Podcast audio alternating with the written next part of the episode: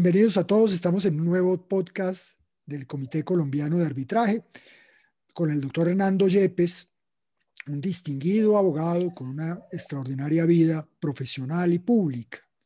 El doctor Yepes, como tantos de su generación, nació en un pueblo de Caldas y después estudió en una universidad, la Universidad de Caldas. Y posteriormente ha tenido una gran participación en todos los asuntos del país. Ha sido ministro de Trabajo, magistrado de la Sala Constitucional de la Corte, magistrado del Consejo Superior de la Judicatura, miembro de la Asamblea Nacional Constituyente, distinguido árbitro, profesor, que deleitó a sus estudiantes con clases de Derecho Público. Gracias, eh, doctor Juan Pablo. Estoy muy contento de estar en su compañía y en el de las mm, profesoras y doctoras que nos acompañan. Muchas gracias. Mm.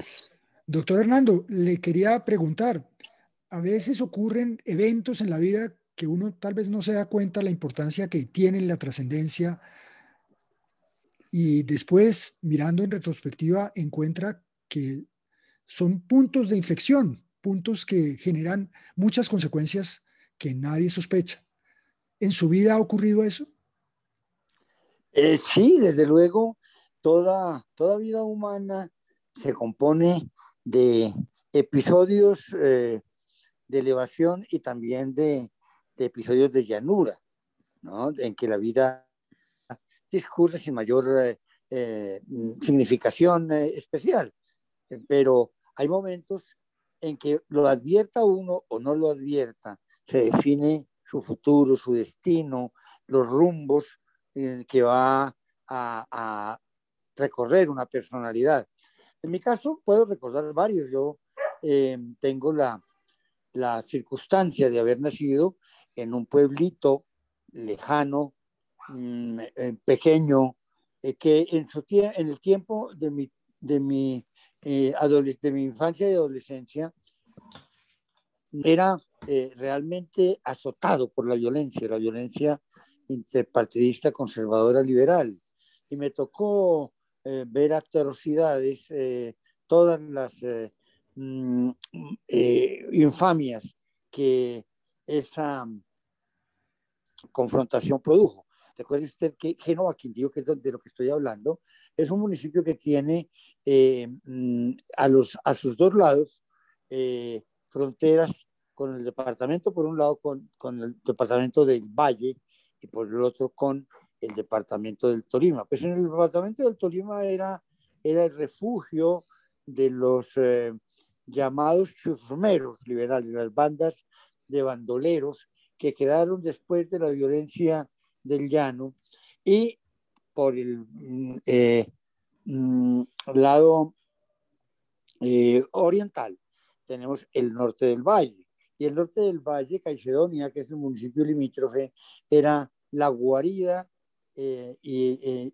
el centro de irradiación del fenómeno de los mm, llamados pájaros. Los pájaros fueron grupos violentos de sicarios que mm, eh, se encargaban de la funesta tarea de hostigar a la dirigencia liberal de esos municipios. Los del norte del Valle fueron realmente martirizados y, ya le digo, le tocó a ser lugar de las dos violencias. Pero bueno, esa circunstancia, eh, es a, esa circunstancia probablemente le debo yo una de las condiciones de mi vida que más aprecio y que más he, tratado de cultivar eh, y de desarrollar, que es el sentido de la tolerancia, el sentido eh, de la comprensión de distintas posiciones eh, hostiles entre sí que eh, no pueden que, en mi entender, tienen que eh, coexistir para que la vida de la cultura, de la democracia, de la sociedad y, la vida humana en lo que tiene de individual y sagrado mm, se desoyen plenamente. Pero bueno, mm, ese sentido de que de, de un de un cierto relativismo, de una cierta eh, idea de que los conceptos no pueden ser absolutos, ni las eh, orientaciones de marcha, que son las ideas políticas, mm, puedan llegar a ese extremo de salirse de su cauce natural, que es el debate ordenado y el debate que entiende que las razones del otro son por lo menos tan válidas o tan dignas de expresión y de respeto como las mías. Eh, otra de las, de esos eh, momentos o episodios que definen los rumbos de que hablaba al comienzo mm, es mi eh, educación en la Universidad de Caldas.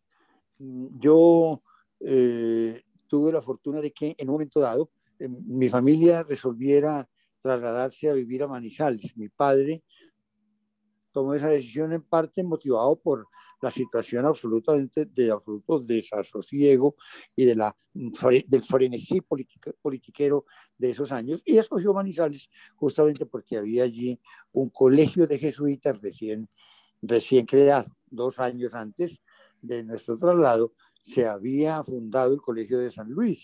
Y yo tuve la fortuna, y mi, mi padre tenía una inmensa fe en la capacidad educadora de los jesuitas. Mm, yo no sé si mal, educadora, porque mi caso es que yo me siento un producto de los jesuitas. A partir de ese momento, la influencia, eh, la influencia de los eh, padres de la compañía, de los maestros influidos por el, humanismo ignaciano, eh, me, dijéramos, fueron la matriz donde yo formé mi sensibilidad. Y entonces Mm, eh, aparte de que eh, en ese colegio tuve los estímulos para ser lo contrario de lo que había sido en los años iniciales del bachillerato. Yo llegué allí a estudiar tercero.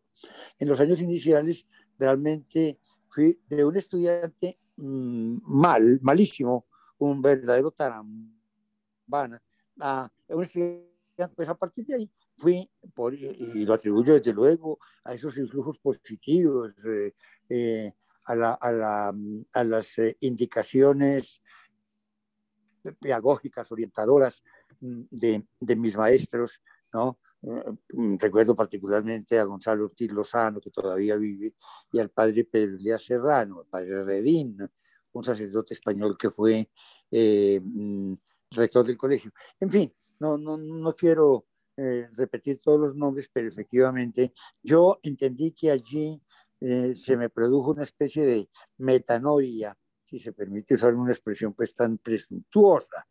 Mm, mm, lo cierto es que eh, el estudiante que vivió entre las cuatro paredes de ese colegio y el muchacho díscolo anterior, salvaje y montaraz de alguna manera, Em, hay, un, hay un abismo y un contraste enorme. Bueno, yo entré a la Universidad de Caldas, ese es otro momento interesante, porque es que uno no lo percibe, usted lo decía hace un momento, es probable que a uno se le escapen esos momentos estelares, los momentos de los momentos axiales, aquellos que le vertebran la vida, que le cambian el rumbo, que le definen eh, un norte, una brújula. Mm, eh, se, pueden escapar al control eh, eh, subjetivo e incluso al control de la conciencia. La conciencia contribuye al discurso humano, al discurso de la vida personal, desde luego con la voluntad y el libre albedrío y la capacidad de decidir y tantos elementos que sabemos que conforman esa maravilla que es el ser humano. Pero mm, también está lo que los griegos se llamaban el fatum, los romanos el, fatum, eh, una, una encadenamiento de hechos, a veces minúsculos, a veces imperceptibles, a veces imposibles de detectar en, la en las consecuencias que van a tener o en los eh, efectos que tanto en la conformación de la personalidad como en la historia de la vida pueden llegar a tener. Mm, fíjese, Juan Pablo, que yo tengo una, una, una anécdota particular en ese punto. Yo dediqué, terminados mis estudios de Derecho, ya repito, todavía vivía bajo el influjo en eh, impulsor de la educación eh, ignaciana y era un excelente estudiante en la universidad, le dediqué muchos años, varios años, a la preparación de la tesis de grado. Años que cualquiera podría considerar perdidos porque normalmente lo que hace un estudiante cuando termina es intentar obtener el grado que lo vincula al mercado profesional y al mercado laboral y le permite eh, arrancar en la vida, seguir un destino. Mm, pues eh, yo tuve eh, un, un, tiempo dedicado exclusivamente a, la, a la preparación de la tesis y por eso también un poco llevado por mi mm, vocación un tanto preciosista, un tanto meticulosa, una cierta inseguridad em, creadora. hay, hay, hay defectos hay defectos que son muy positivos, así como virtudes que son la ruina. Pero bueno, eh, entre mis defectos está ese de ser excesivamente puntilloso y el de pero eh, basado en una enorme inseguridad y en una enorme timidez. Entonces, eh, dijéramos de circunstancias eh, interiores mm, de temperamento, del carácter, de la configuración psíquica, mm, me llevaron a esa tarea muy eh, inusualmente extensa e inusualmente mm, eh, profunda de hacer una tesis de grado que me hiciera leerse. Y efectivamente conseguí, sin quedar satisfecho con el trabajo, conseguí llamar la atención del claustro Universidad de Caldas, de todos los responsables académicos de él. Mm, y mi tesis de grado obtuvo los máximos honores. Creo que en la historia de la facultad hasta entonces no había habido nadie que tuviera eh, lauros tan, tan, tan eh, decididos. Mm, pues bueno, a esa tesis de grado que yo eh, cumplí con una cierta espontaneidad, llevado o reformado por mi temperamento, por mi modo de ser, yo en la vida los grandes desarrollos. Fíjese usted, mm, y es ahí donde entra esa, eh, eh, esa noción de lo fortuito, de lo incierto, de lo que no tenía que ser, pero fue, mm, que compone cualquier vida de cualquier ser humano. Eh, insisto, lo vea o no lo vea, lo perciba o no lo perciba en su momento. Mm, esos cambios de rumbo, esos empujes en la dirección que se traía, pero que provienen como de impulsos externos, de, de, de, fuerzas externas. Pues bueno, ¿cómo le parece que yo puedo decir que mi tesis de grado, publicada por el eh, gobierno departamental un poco contra mi voluntad, eh, el gobierno departamental aludo a alguien que fue mi antecesor en la sala constitucional de la Corte, el doctor eh, Salazar Chávez, y con, su eh, insigne secretario de gobierno, el doctor de la calle. Humberto y, el, doctor Chávez Salazar me anunciaron la publicación de la tesis, yo les pedí que por favor no lo hicieran porque no había sido escrita para libro, sino como una tesis de grado. Y ellos me dieron seis meses de plazo para hacer los ajustes que yo les suplicaba que precedieran a la publicación, a, la, a imprenta. Mm, pasaron los seis meses y no cumplí ese mandato. Pensé que eso iba a ser, que eso iba a ser eh, disipado en el recuerdo.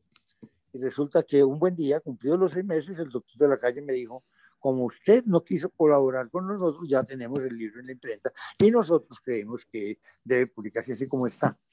Le cuento esto con ciertas circunstancias, con, circunstancias porque es de allí de donde arranca lo que mm, yo no podía eh, prever que iba a ser mi destino mm, y hasta el punto de que hoy puedo decir entonces no lo veía así, ni podía anticiparlo, que a ese libro le debo yo todo lo positivo que me ha ocurrido en la vida profesional. Mm, mire usted dos consecuencias directas. Por ese libro, mm, el doctor Carlos Piedraíta, a quien un juez altamente calificado y muy severo, mm, eh, que lo leyó y lo elogió de, una manera mm, inusual en él, que era, sabemos, de una personalidad particularmente severa en la crítica. Mm, y por eso, y, por, por, el eh, afecto que le cogió el libro, eh, se lo cogió al, autor. Él llegó a ser eh, cliente de la oficina profesional del doctor Jaime Hoyos Arango Manizales, la oficina más importante de la ciudad, donde yo intentaba aprender a ser abogado al lado suyo. Mm, y por eso tuve la inmensa fortuna de conocer al profesor Restrepo. No es eh, posible exagerar la importancia de, Restrepo en la vida intelectual del país y en la producción científica del derecho constitucional.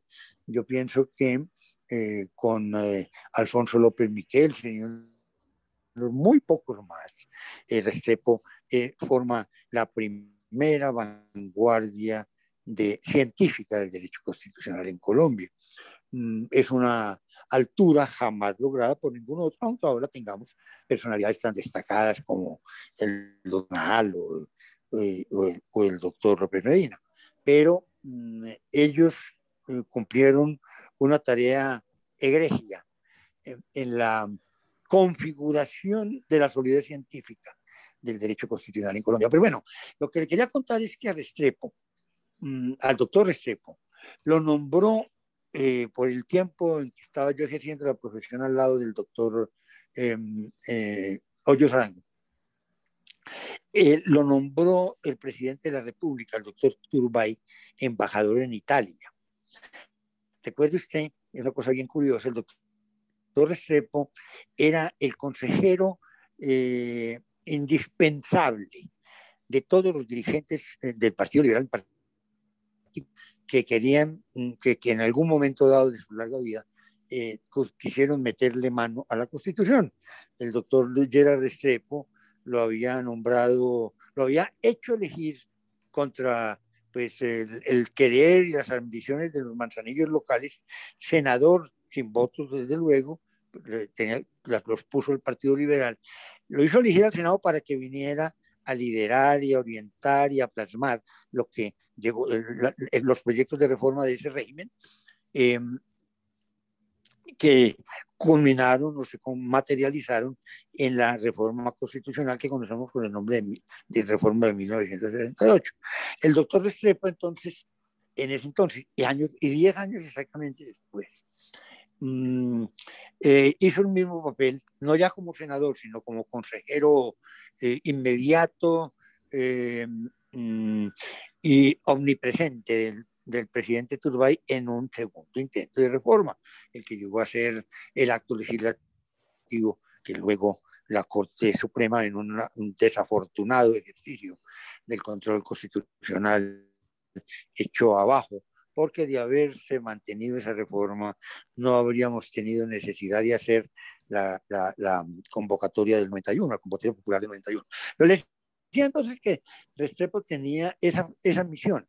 A él lo traían los presidentes a que estructurara la reforma, la defendiera, la difundiera, em, eh, en la primera vuelta. Y en la segunda lo echaban al exterior para que no estorbara con sus, sus eh, delicadezas de teórico y de científico eh, los procesos manzanillescos que siempre tienen que rodear un proceso parlamentario. Entonces, para la etapa final, lo envían al exterior. Gerard Restrepo lo envió a la Embajada de Alemania, eh, Turbay lo envió a la Embajada en Italia. Ahí viene el doctor eh, y me propone, el doctor Restrepo, y me propone si quiero ir a la Embajada con él. Para mí era una oportunidad única. En primer lugar, por la cercanía que eso me ofrecía a un ídolo y a una fuente inagotable de sabiduría en la disciplina que yo había escogido como el eje cardinal de mi, de mi vocación de jurista. Mm, entonces, fíjese usted cómo ese libro produjo ese efecto. Eh, inesperadamente eh, le vio el doctor Estrepo méritos que yo no estaba muy seguro que tuviera mm, y me abrió ese campo de ir al exterior y estuve en la embajada en Roma tres años. Pero fíjese usted otra, otra, otra casualidad que deriva de ahí. Años después de mi regreso, yo regresé de la embajada siguiente el consejo del doctor Restrepo en la fecha que antes de viajar me prefijé al final del gobierno del presidente Turbay y eh, empecé a ejercer la profesión. Tuve muchos, tuve muchas eh, eh, viceversas. No, es del caso contarlas porque queremos mirar es esta, estos frutos de la aparente casualidad. Mm, en el año 90 hubo un gran debate en la Corte Suprema de Justicia acerca de unos eh, eh, decretos de estado de sitio. Mm, en ese debate surgió la, problemática de los criterios de transitoriedad característicos del, estado de excepción y en el debate que fue muy intenso aparecieron pues, eh, argumentos, doctrinas encontradas, Em, fuentes eh, documentales y fuentes doctrinarias, y entre ellas, piense usted, doctor Juan Pablo, cómo es la vida de generosa a veces. Mm, eh, uno magistrado de la Corte, el único a quien yo conocía, llevó o basó su opinión en unos pasajes de mi texto. Igual que eh, esto me ruboriza decir porque uno no puede mencionar su nombre al lado de José María Samper, pero la verdad es que a mí me correspondió el honor de ser citado por la Corte en, el, en, el, eh, en la sentencia que dictaron en ese tema y en el salvamento de voto de los magistrados disidentes. José María Samper, recuerde usted, fue el primer comentarista de la Constitución del, del 86. Él había sido el más importante delegatario, el, contrahombre y el rival teórico eh, con estatura eh, muy similar eh, la al doctor Caro. Mm, pues el doctor Saper escribió un libro sobre la Constitución inmediatamente después del Consejo, el llamado Derecho Público Interno, es el nombre del libro. Em, muy poco después de clausurar la Asamblea. Murió dos años después de promulgar la Constitución, por cierto, uno de los colombianos más eminentes de todos los tiempos. Pero bueno, eh, piense usted que un hombre con esa autoridad apareció, obviamente citado en ese debate, y un eh, minúsculo mm, eh, abogado de provincia corrió la misma suerte, merecida en él y desde luego exagerada en generosidad conmigo. Pues bien, esa, la, la, la, presencia de, de mi texto en el debate le generó curiosidad a muchos de los magistrados que obviamente eh, conocieron el texto porque lo había llevado eh, el doctor Marín como apoyo de tesis suyas en el, arduo, en el arduo debate. Y em, quisieron investigar sobre mi situación personal, sobre quién era y tal. Lo hicieron, indagaron con mucho cuidado y con mucho y con eh, varios medios eh, para no ir a correr aventuras y finalmente decidieron postularme en, para la cooptación en reemplazo del doctor Jairo Duque. No sé si usted lo recuerda, pero fue un magistrado de la sala constitucional de la Corte de muy alta influencia en la Corte, un jurista muy completo. Esa era la fama que tenía de ser un gran civilista y un hombre que conocía muy bien el derecho procesal y desde luego el derecho constitucional era una autoridad. Pues el doctor Jairo Duque, que fue quien condujo las pesquisas para saber ese sujeto eh, anónimo eh, provinciano, eh, quién podía tener para aportarle a la Corte. Y efectivamente terminaron nombrando el magistrado de la Corte. Entonces vea usted, Juan Pablo, como un libro que no fue producido para ese efecto, no fue producido con, con eh, calenturas de autor, sino con las humildades de estudiante. De estudiante, eso sí, cuidadoso y juicioso. Mm, que no se publicó exactamente porque lo quisiera, sino porque lo quisieron quienes habían tenido eh, desde el rol estudiantil o académico eh, vinculación en la producción de la tesis, termina llevándome a los dos grandes escenarios de mi vida. Nada se compara con haber sido magistrado de la Corte Suprema de Justicia. Y esto lo digo con, con, una gran, con un gran júbilo, porque recuerdo lo que fue la Corte, lo que era la Corte de entonces, lo que era la jurisdicción en ese momento, eh, la calidad muy alta que habían logrado tener, eh, que había logrado el país vincular eh, de, los personajes que logró vincular a esa, a esa corte, mm, por un lado, y por el otro, la aventura europea que tanto bien me, tenía que significar, era una persona curiosa, porosa, eh, inquieta en el escenario europeo, al lado nada menos que de semejante maestro, de quien tuve el privilegio, que no tuvo nadie más en la vida, de tener una clase diaria en el café cotidiano en la embajada. Allí tiene usted entonces cómo esas casualidades, esas cosas se juntan, eh, porque casualidad es que el doctor Restrepo Piedradita llegara a conocer el libro. Y casualidad es que la Corte Suprema de Justicia llegara a conocerlo. Em, son eh, accidentes aparentemente arbitrarios, sin conexión con ningún acontecimiento anterior, pero es lo que para un creyente como yo se llama la providencia. Eh, efectivamente, cuando me nombraron magistrado de la Corte, yo eh, recibí la llamada del presidente de la Corte, no podía creer lo que me estaba pasando. Para mí era irreal, era un sueño. Cuando aterricé, encontré que para mí era muy difícil, eh, al fin y al cabo, un profesional que vive del día a día, de la cotidianidad de los clientes y, y los memoriales separarse de ese oficio para venir a ganarse un sueldo muy, eh, eh, yo diría en ese momento mísero que tenían los magistrados de la Corte. Finalmente, hechos todos los balances, mi señora y yo decidimos que con lo que alquilábamos nuestra casa en Bogotá, de pronto podíamos pagar la mitad del apartamento aquí y que podía estar unos años en la Corte porque era mi decisión aceptar, no obstante las dificultades, eh, el, el sombrío panorama que en lo económico y en los, eh, mm, eh, y en la quietud de la vida cotidiana me implicaba ese cambio tan sustancial. Em, pues em, piense usted que eso tuve que asumirlo desde la perspectiva de la fe.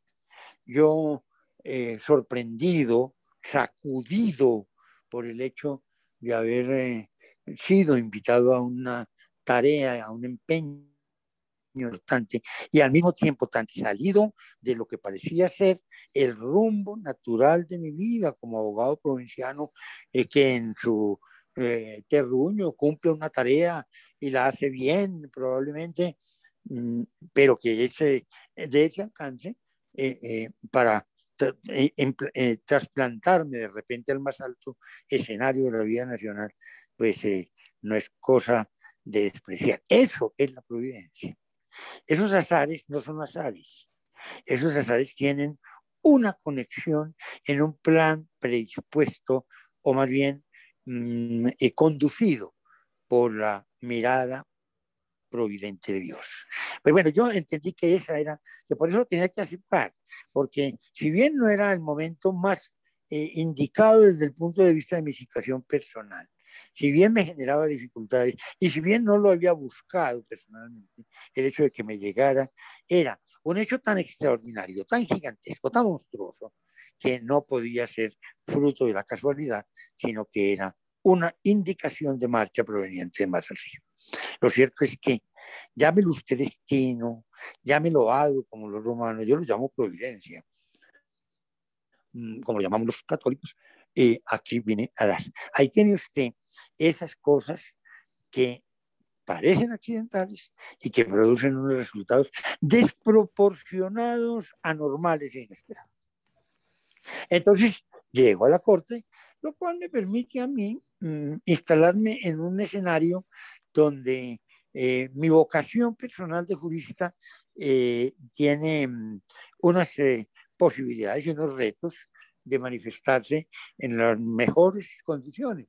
Yo creo haber cumplido eh, con la corte con con el Alto Norte la Corte me señor, recuerde usted que yo soy entonces un fruto de la cooptación. El único sistema de elección de las altas cortes que ha funcionado en Colombia, que las ha ensayado todas.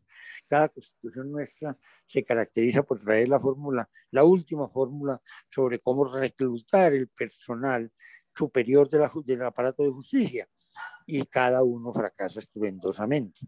Nosotros tuvimos esa, esa, esa experiencia de la cooptación como sistema de reclutamiento de las altas cortes por la autocomposición de ellas cuando se producen vacantes, juntado a la vitalicidad del encargo que produjo un bien al país eh, em, absolutamente inimaginable, pero que fue el que quisieron los fundadores del Frente Nacional cuando entendieron que debían poner fin a ese periodo de, de luchas intestinas en las altas cortes, que eran dos entonces, la Corte y el Suprema de Justicia y el Consejo de Estado, eh, eh, la, la, el, la, infiltración del morbo politiquero partidista que había entrado en ellas con efectos muy dañinos, como tiene, como, como, como siempre, cualquier factor externo a los valores eh,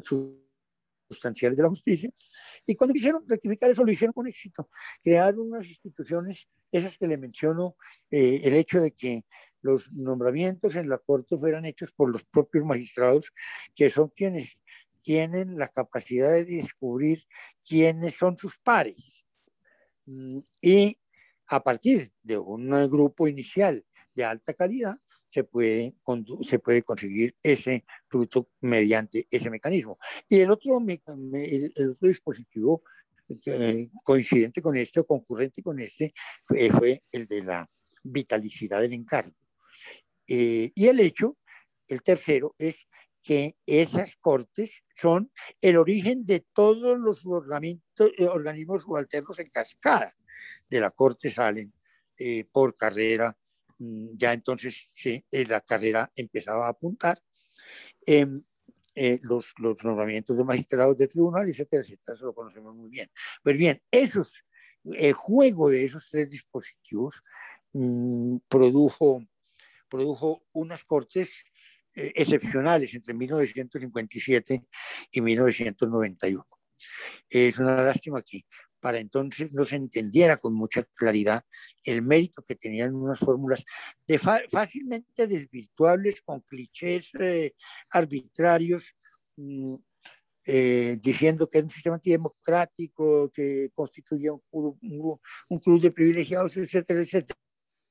Pero la verdad es que el único tiempo en que hemos podido estar tranquilos con relación a la calidad de los magistrados, algo, pues obviamente, a abstracción de mi caso, ya le digo, le, mostré cómo yo soy un accidente en la corte y entonces puedo hablar con tranquilidad sobre la excelencia del resto del cuerpo y sobre todo de los antecesores en el cargo a partir del sistema de computación. Bueno, pues eh, allí llevé esa ingenua fe, incontaminada fe, que alguien que se educó con los jesuitas, que se educó en una escuela de derecho de la excepcional eh, eh, calidad de la Facultad de Derecho de la Universidad de Caldas, constituida, claustro constituido por eminencias de la vida del derecho que lo eran entonces en lo local, pero también llegaron a ser lo nacional. Piense usted en César Gómez Estrada, en Hernando Gómez Mejía, en Alberto Mendoza Hoyos, etc. alguien que tuvo entonces esas dos oportunidades educativas, ¿cómo logra, obviamente, recibir en la, en la configuración de su sensibilidad eh, lo que, en mi entender, es lo que puedo reclamar para mí. Una fe inmensa en el derecho.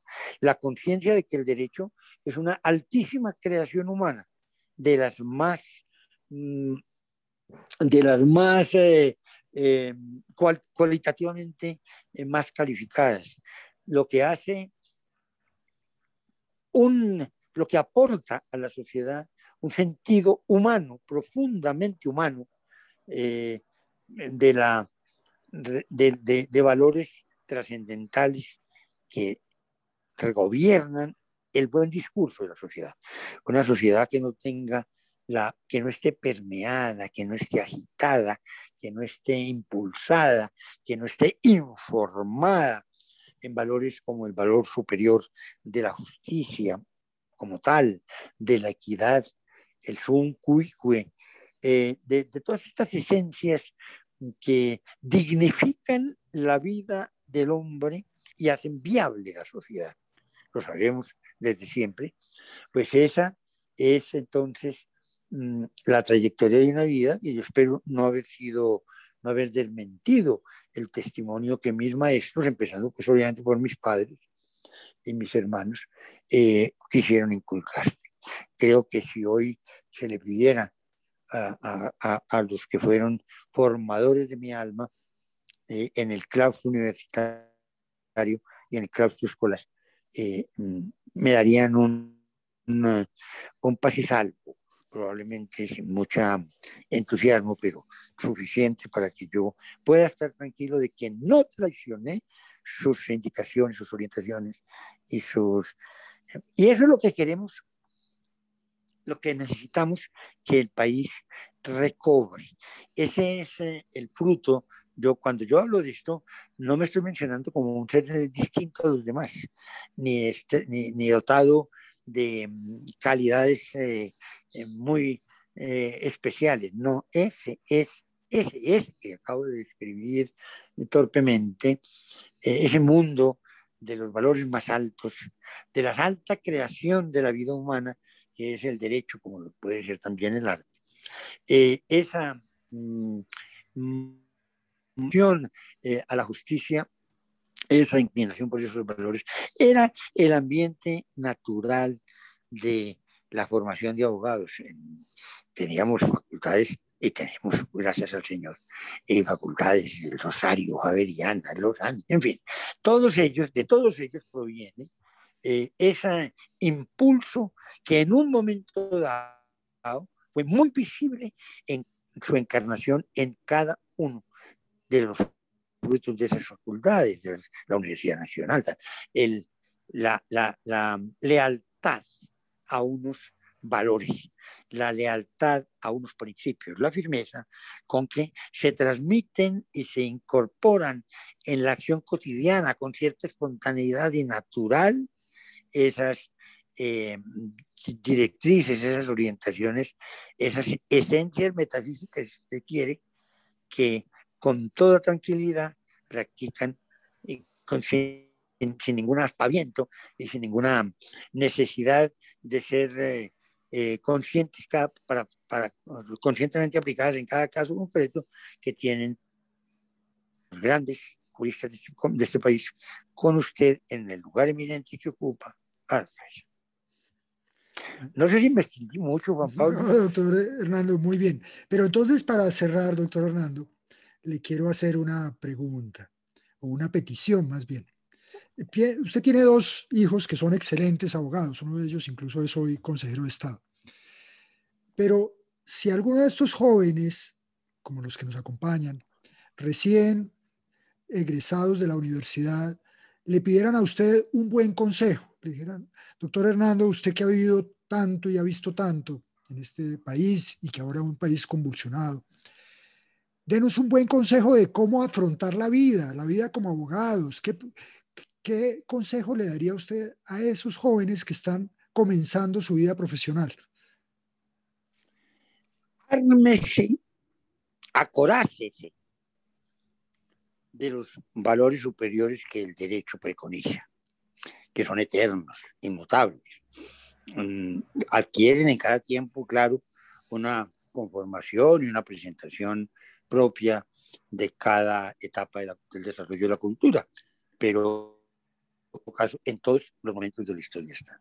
Ármense de eso porque sin, sin un profundo sentido de la justicia, sin una eh, probidad em, que no admita el horizonte de la corrupción en su vida, ármese del sentido de la dignidad de la vida activa en el conjunto de la sociedad y afronte su tarea de realizar las misiones del abogado. entienda que las misiones del abogado son mm, mucho más altas que lo que la cotidianeidad deja ver. ¿no? Es un garante de la convivencia, es un promotor de la tolerancia, un em, testigo eh, de la, del respeto a la dignidad humana y un factor de eso.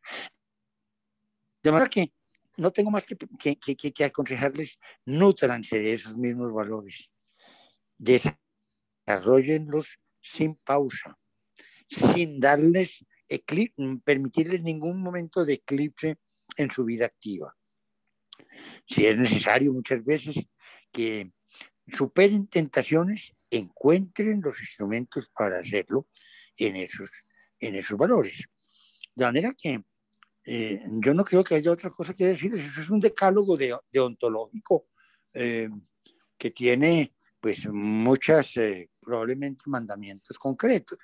Todo decálogo tiene por lo menos 10, pero, pero, pero lo cierto es que es con ese telón de fondo.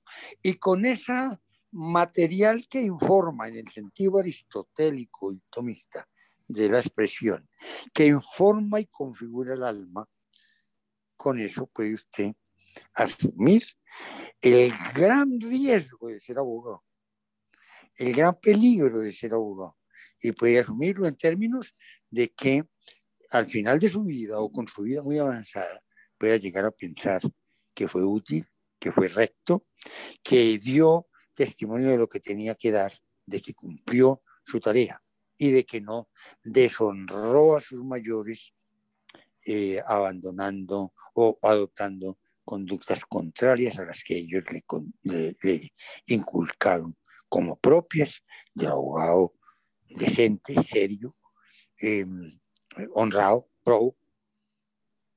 Eso es lo que yo tendría para decir, no, no mucho más. Estudien mucho, estudien mucho, estudien los clásicos, desde, no se den descanso, no se den descanso, que siempre encontrarán en, en, en Cicerón o en Aristóteles eh, alguna cosa nueva que los, que los empuje. Y desde luego en los autores contemporáneos, porque vivimos una vida, una, una cultura tan rica del derecho. El derecho pasa, la, la ciencia del derecho pasa por una relativa crisis, pero una crisis muy altamente creativa.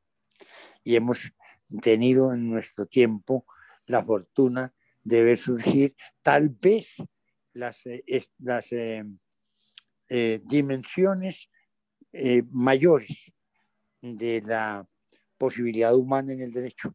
Tenemos, por sobre todo en, el, en la doctrina del derecho, tenemos un momento de una creatividad, de una búsqueda de soluciones, de una búsqueda de esquemas conceptuales que reemplacen lo caduco de las, de las viejas enseñanzas y fortalezcan lo que hay de, en ellas de vivo, fortalecen lo que hay en ellas de vivo.